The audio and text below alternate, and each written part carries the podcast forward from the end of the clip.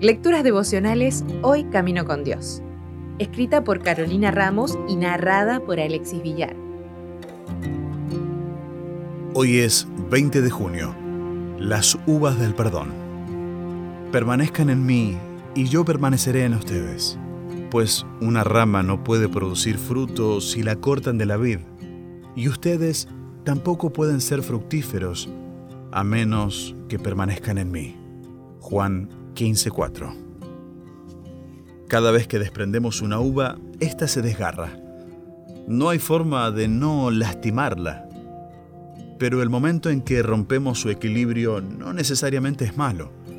Es el momento en que más dulzura destila. Aunque parece que muere en realidad, da vida. Hay una frase que siempre me gustó. El perdón es la fragancia que derrama la violeta en el talón que la aplastó. Busqué por todos lados para saber quién la dijo, pero no hay consenso. Sí muchas versiones. Creo que a lo largo de la historia, algunos han llegado a la misma conclusión y han descubierto, en diferentes contextos e idiomas, una verdad que resulta universal. Vale la pena perdonar. A este mundo le falta esa dulzura y esa fragancia que solo vienen del fruto que está unido a la vid verdadera.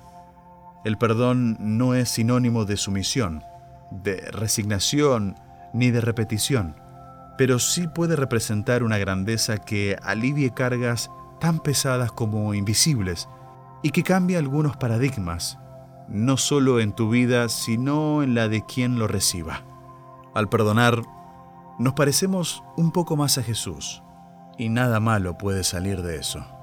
Sin embargo, es importantísimo recordar que aunque Dios nos manda a perdonar, la restauración de la relación no siempre es posible o necesaria.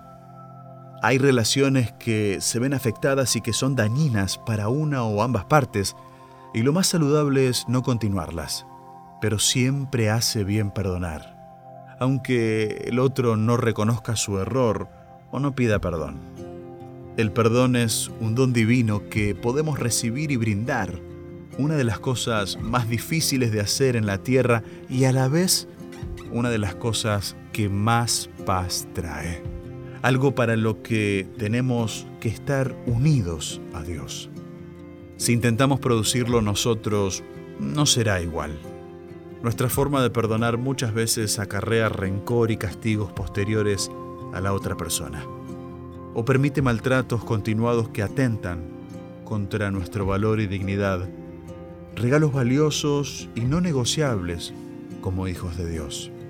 Solo Él puede ayudarnos a encontrar un equilibrio y a perdonar y a amar tanto como Él perdona y ama. Por eso debemos permanecer en Él. Oremos para que Dios nos ayude a destilar esa dulzura que viene con el perdón. Si desea obtener más materiales como este, ingrese a editorialaces.com.